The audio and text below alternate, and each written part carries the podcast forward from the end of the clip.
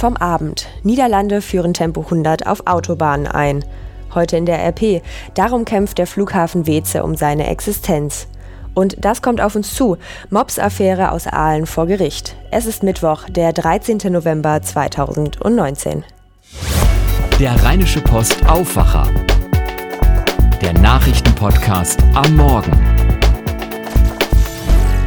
Mit Laura Harlos einen schönen guten Morgen. Ich freue mich, dass ihr mit dabei seid. Bei uns in Deutschland wurde ja heftig über die Einführung eines Tempolimits auf den Autobahnen diskutiert. Die Niederlande planen jetzt allerdings eine deutlich strengere Regelung der Umwelt zuliebe. Die Regierung will die Höchstgeschwindigkeit auf den Autobahnen tagsüber auf Tempo 100 senken. Das bedeutet, zwischen 6 Uhr morgens und 19 Uhr abends gilt das Tempolimit, zwischen 19 und 6 Uhr dann weiterhin wie bisher 130 km/h. Das Paket soll das Kabinett gestern als Teil eines Maßnahmeplans zum Klimaschutz vereinbart haben.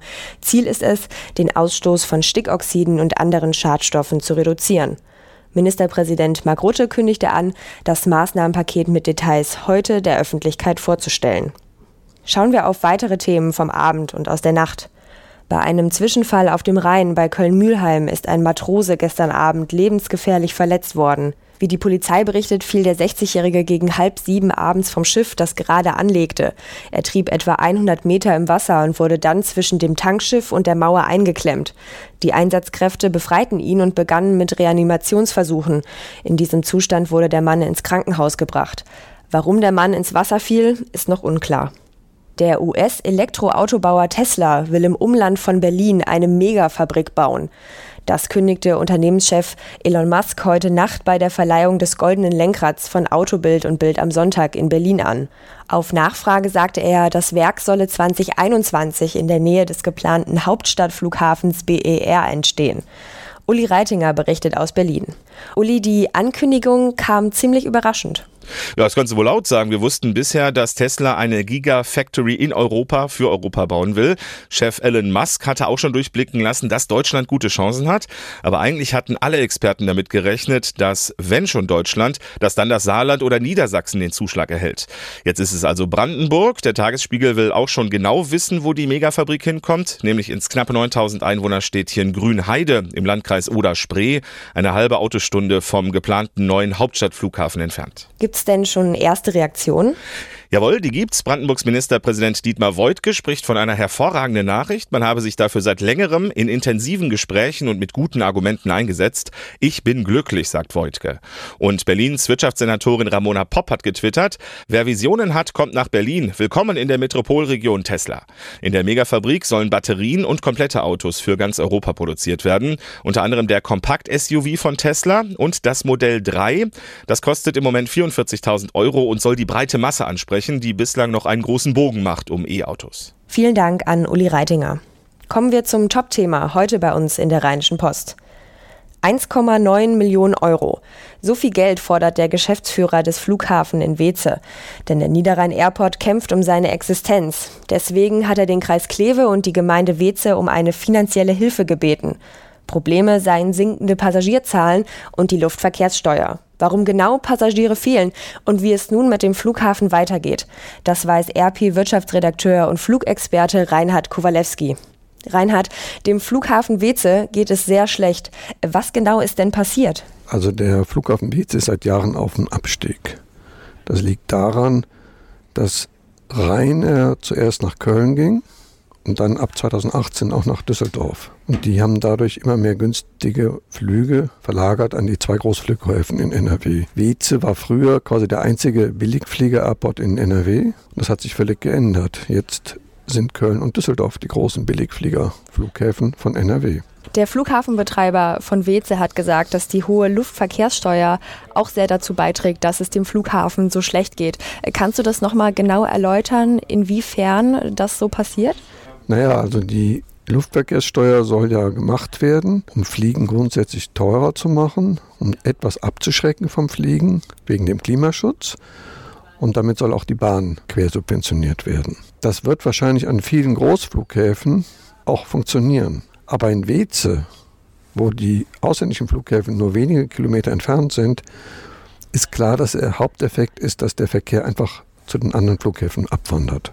Du hast es ja gerade eben schon gesagt, dem, dem Flughafen fehlen die Passagiere, weil eben viel nach Düsseldorf und auch Köln ab, abwandert. Was kann der Flughafen Weze denn jetzt machen, um das Ganze wieder in eine komplett andere Richtung zu fahren?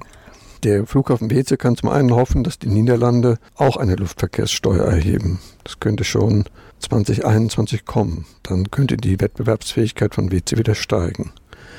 Der Flughafen Weze kann darauf hoffen, dass die Kapazitätserweiterung in Düsseldorf weiterhin verschleppt wird, dass dann irgendwann große Fluggesellschaften überhaupt keine Alternative haben, als auch ab Weze zu fliegen, weil Düsseldorf so so voll ist. Aber bis dahin muss man einen sehr langen Atem haben. Wenn ich jetzt für nächstes Jahr einen Flug gebucht habe, der ab Weze gehen soll oder in Weze landen soll, muss ich mir irgendwie Sorgen machen? Also der Flughafenchef hat uns gesagt, er wäre bis Sommer, Herbst nächsten Jahres durchfinanziert. Insofern brauche ich mir anscheinend, wenn das der Wahrheit entspricht, erstmal keine Sorgen machen. Mehr zum Flughafenthema lest ihr in der heutigen Ausgabe oder auch bei uns auf rp-online.de. Und was sind die Nachrichten aus Düsseldorf?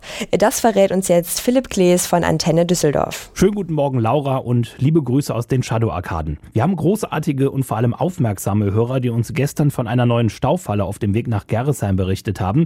Wir haben recherchiert, die Stadt hat reagiert und deshalb läuft es da wieder deutlich flüssiger.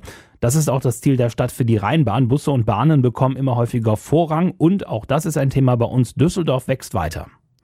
Damit wir schneller mit Bus und Bahn durch die Innenstadt kommen, will die Stadt in den kommenden vier Jahren insgesamt 450 Ampeln mit intelligenten Schaltungen umrüsten. Das bedeutet, dass die Rheinbahn an diesen Ampeln Vorfahrt gegenüber dem Autoverkehr hat. Seit dem Wochenende gibt es eine solche Schaltung, zum Beispiel am Stresemannplatz. Ab morgen sollen dann vier weitere Ampeln zwischen den Haltestellen Handweiser und Nikolaus-Knoppp-Platz umgerüstet werden. Insgesamt sollen es bis zum Jahresende 50 solche Schaltungen geben. Verkehrspolitiker in Düsseldorf beraten auch darüber, ob Busse der Rheinbahn in Zukunft über den Standstreifen der A46 fahren dürfen. Bislang stehen auch die Busse im Stau, bevor sie dann ihren Vorteil auf der neuen Umweltspur nutzen dürfen und am Stau vorbeifahren können. CDU-Mann Andreas Hartnick aus dem Rat sieht den Vorstoß kritisch. Da kann man drüber nachdenken. Das wird aber am Ende nicht weiterhelfen, weil spätestens äh, an der Ausfahrt in Wersten der Bus nicht am Stau vorbeikommt wenn man den ÖPNV in Düsseldorf wirklich beschleunigen muss, dann muss man als allererstes mal die Umweltspuren wieder zurückbauen. Eine Freigabe des Standstreifens ist vorerst sowieso nicht in Sicht. Sowohl der Landes- als auch der Bundesverkehrsminister haben die Freigabe abgelehnt. Die SPD-Fraktion hier in Düsseldorf denkt jetzt darüber nach, ihrer Forderung mit einem Ratsantrag Nachdruck zu verleihen. Dank der Hinweise vieler Antenne Düsseldorf-Hörer und unserer Recherche bei der Stadt gibt es heute eine Staufalle weniger in Düsseldorf. Und zwar konkret auf dem Weg von der A46 am Unterbacher See vorbei bis nach Gerresheim. Hier standen Autofahrer, aber auch Busse der Rheinbahn gestern im Berufsverkehr in einem massiven Stau. Ja, ist eine Katastrophe. Drüben am Bahnhof, die Ampel, die schaltet wirklich alle, weiß ich nicht, 20, 30 Sekunden auf Rot. Deshalb staut sich das hier bis Unterbach und weiter. Ne? Grund für das Chaos tatsächlich eine falsch eingestellte Ampel auf der Haiestraße. Die Grünphase für Autofahrer war viel zu kurz. Das Problem ist behoben, mittlerweile rollt der Verkehr dort wieder deutlich flüssiger. Der Trend ist ungebrochen, immer mehr Menschen wollen Düsseldorfer werden und ziehen in unsere Stadt. Inzwischen ist die Einwohnerzahl auf 645.000 gestiegen. Im Schnitt fahren jeden Tag 124 Umzugswagen durch Düsseldorf. Die Stadt versucht beim Wohnungsbau möglichst hinterherzukommen. Geplant sind eigentlich 3000 neue Wohnungen pro Jahr. Dieses Ziel konnte aber noch nicht erreicht werden. Dennoch entstehen in den kommenden Jahren tausende Wohnungen. Am Hauptbahnhof wird aktuell das Grand Central mit rund 1000 Wohnungen hochgezogen. Ähnlich viele Wohnungen entstehen in Herd im Viertel 40549. Am begehrtesten sind bei der Wohnungssuche die Stadtteile Bilk, Pempelfort und Oberbilk. Insgesamt sind im letzten Jahr Menschen aus 160 Staaten nach Düsseldorf gekommen, über 1500 davon mit japanischer Staatsangehörigkeit. Danach folgen Rumänen, Chinesen und Inder. Und auch der Brexit macht sich bemerkbar, die Zahl der Briten geht seit 2016 nach oben. Mehr Nachrichten aus Düsseldorf immer zur vollen und zur halben Stunde im Radio und jederzeit online auf antennedüsseldorf.de. Ich sage vielen Dank an Philipp und komme direkt zu den Themen, die heute wichtig werden. Der türkische Präsident Erdogan wird heute in Washington erwartet. US-Präsident Trump hat ihn ins Weiße Haus eingeladen. Gut einen Monat nach dem Einmarsch türkischer Truppen in Nordsyrien ist das ein Triumph für Erdogan. Noch im vergangenen Monat hatte Trump der Türkei die wirtschaftliche Vernichtung angedroht. Sören Gies berichtet aus den USA. Sören, das türkisch-amerikanische Verhältnis ist, ja, man könnte schon sagen, derzeit ziemlich eisig. Die Syrien-Offensive ist ja nicht der einzige Streitpunkt. Was gibt's denn noch für Probleme zwischen den beiden Ländern? Wo fange ich da an? Die Amerikaner ärgert besonders, dass der NATO-Partner im Sommer ausgerechnet von Russland ein Raketenabwehrsystem gekauft hat. Laut Trumps nationalem Sicherheitsberater Robert O'Brien wird das auch angesprochen. Erdogan wiederum ist sicher sauer, dass der US-Kongress deshalb und wegen der Syrien-Offensive weitreichende Sanktionen vorbereitet hat. Dann hat das Repräsentantenhaus gerade erst in einer Resolution die Massaker an den Armeniern Ende des 19. Jahrhunderts als Völkermord bezeichnet. Und es bleibt die Frage ums US-Asyl von Fethullah Gülen, den Erdogan als Strippenzieher des Putschversuchs vor drei Jahren sieht und dessen Auslieferung er will. Wie kommt es dann, dass Trump Erdogan trotzdem empfängt? Das ist wohl eins dieser typischen Trump-Phänomene. Erdogan scheint Trump genauso zu imponieren, wie es die starken Männer in Moskau, Peking und Pyongyang tun. Er macht ja kein Geheimnis draus, dass er von Wladimir Putin, Xi Jinping und Kim Jong-un beeindruckt ist. Trump hat ja schon öfter gesagt, dass er gerne genauso uneingeschränkt wie diese Herren herrschen würde. Ein Bericht von Sören Gies. Vielen Dank. Und noch ein Thema aus NRW, das heute interessant wird. Die Affäre um den gefändeten und über eBay Kleinanzeigen verkauften Mops namens Edda beschäftigt von heute an das Landgericht in Münster. Die neue Besitzerin hat die Stadt Aalen unter anderem auf Schadenersatz von mehr als 20.000 Euro verklagt. Die Kommune hatte das Tier bei einer Schuldnerin gefändet und über eBay Kleinanzeigen zum Verkauf angeboten. Die Klägerin, eine Polizistin aus Wülfrath im Kreis Mettmann, erstand den Mops für 690 Euro und in der Anzeige wurde das Tier als gesund angepriesen. Nun fühlt sie sich getäuscht, da die Hündin mehrfach operiert werden musste und Medikamente benötigt. Sie will Kaufpreis und Tierarztkosten für den Hund erstattet bekommen. Zudem soll auch geklärt werden, ob die Pfändung überhaupt zulässig war, wovon die Stadt Aalen ausgeht. Zur Verhandlung will die Besitzerin den Hund übrigens nicht mitnehmen. Zum Schluss noch ein Blick aufs Wetter und direkt ein Vorsicht an alle Autofahrer, falls ihr heute früh Richtung Sauerland oder Ostwestfalen unterwegs seid. Passt bitte auf, es könnte glatt sein.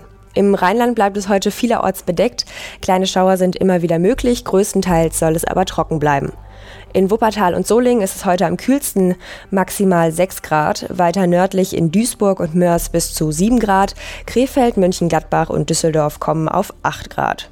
Morgen noch eine kleine Ecke kühler, ebenfalls viele Wolken, hin und wieder sogar die Chance auf ein bisschen Sonne und es bleibt trocken, das Ganze bei 5 bis maximal 7 Grad. Das war der Aufwacher-Podcast vom Mittwoch. Mein Name ist Laura Harlos. Morgen hört ihr meinen Kollegen Daniel Fiene. Ich melde mich dann am Freitag wieder. Kommt gut durch den Tag.